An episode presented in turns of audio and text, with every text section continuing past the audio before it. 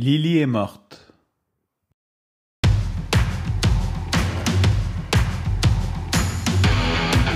Il aime le code. Il faut que la communication soit codée, mais de façon claire et transparente. La rigidité, c'est pas pour nous. Mon nom est Francis Parent-Velquette et vous écoutez le Santro Show. Mais le plus important, c'est qu'il est bélier.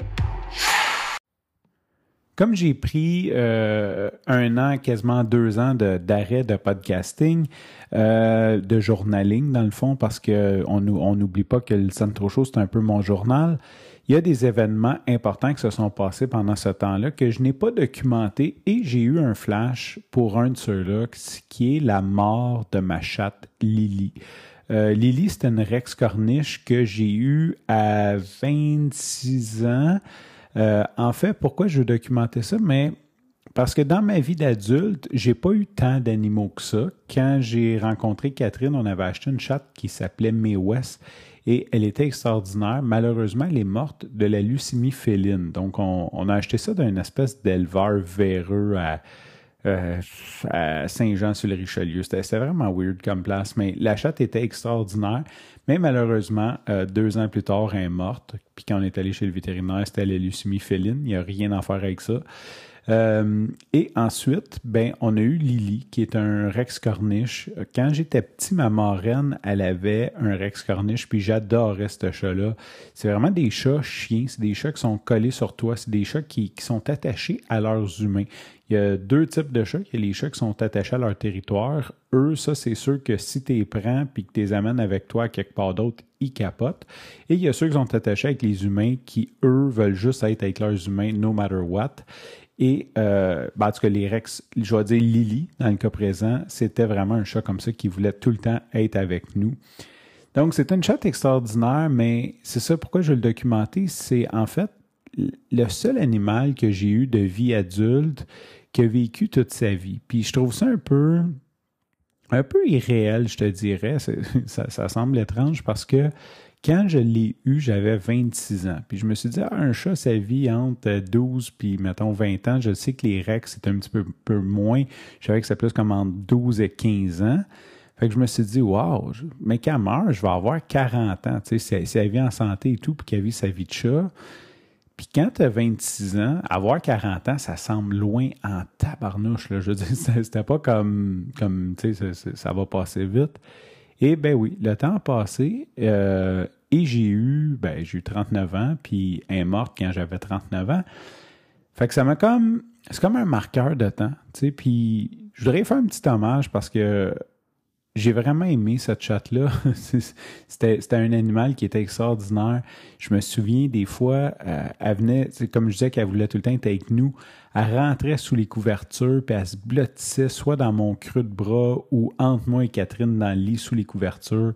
C'était un animal qui était tout le temps collé sur nous autres. Puis je me souviens des fois, des matins, je voulais juste pas me lever parce que le chat était couché sur moi, puis on était tellement bien, elle avait de l'air tellement bien et j'étais tellement bien couché avec elle. Des fois, je pouvais procrastiner à me lever, comme genre, je me levais une demi-heure plus tard juste parce que je vivais un beau moment avec mon chat. Et je sais pas, j'aurais parlé de ça, mais oui, je suis un cat lover.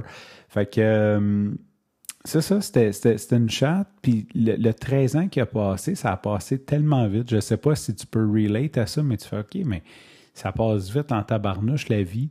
Euh, présentement, j'ai pas d'animaux. Catherine, elle aimerait ça que je reprenne notre chat Marcel, le, Sphinx. Sincèrement, je considère que j'ai un mode de vie. euh, quand j'ai pas les enfants, c'est rare. Ben, je, je- je- je suis à la maison, mais tu sais, comme là, regarde, il est 10h30, je viens quasiment de revenir, j'ai fait la vaisselle, tu sais. Euh, je vais finir tard au bureau, je vais aller souper avec des amis. euh, souvent, la fin de semaine, euh, je vais aller à quelque part, surtout comme cet été avec la vanne, euh, j'étais parti quasiment toutes les fins de semaine que j'avais pas les enfants. Fait que je trouve que j'ai pas un mode de vie pour avoir un animal chez moi. Euh, puis on va pas se le cacher, là, c'est quand même, même si j'adore les chats, c'est quand même du trouble, un chat. même si c'est moins de trouble qu'un chien, euh, ça reste quand même, euh, c'est, la litière, là, là, ça, la bouffe, les. Euh, fait que c'est ça, j'ai plus d'animal, mais c'était l'animal qui a vécu le plus longtemps avec moi, qui a été là une grande partie de ma vie adulte. Dans le fond, euh, j'ai 22 ans de vie adulte, mettons, fait qu'elle a été 13 ans avec moi, fait que la plus grande partie de ma vie adulte, euh, cette chatte-là était dans ma vie, je l'ai côtoyée tous les jours. Je je sais pas si c'est drôle, mais en dernier, il était vraiment rendu mince. C'était un chat qui avait, c'était une chatte qui avait des problèmes d'estomac.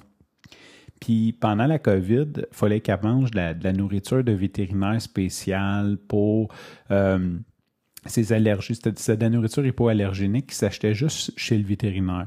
Et la semaine qu'il y a eu la COVID, euh, on avait quasiment plus de nourriture dans le sac. Et le vétérinaire a fermé comme, je pense, la première semaine, comme tout le monde était vraiment chez eux, tout était fermé. Donc, on a dû lui donner de la nourriture d'épicerie pendant quelques jours. Et vu qu'elle avait des troubles d'estomac, faisait juste la vomir, tu sais, puis elle maigrissait, elle maigrissait, puis c'était déjà pas un chat qui était gros. Euh, là, rendue meg, meg, meg. Je pense que encore quelques jours sans que le vétérinaire ouvre, puis elle mourrait tellement qu'elle était rendue meg.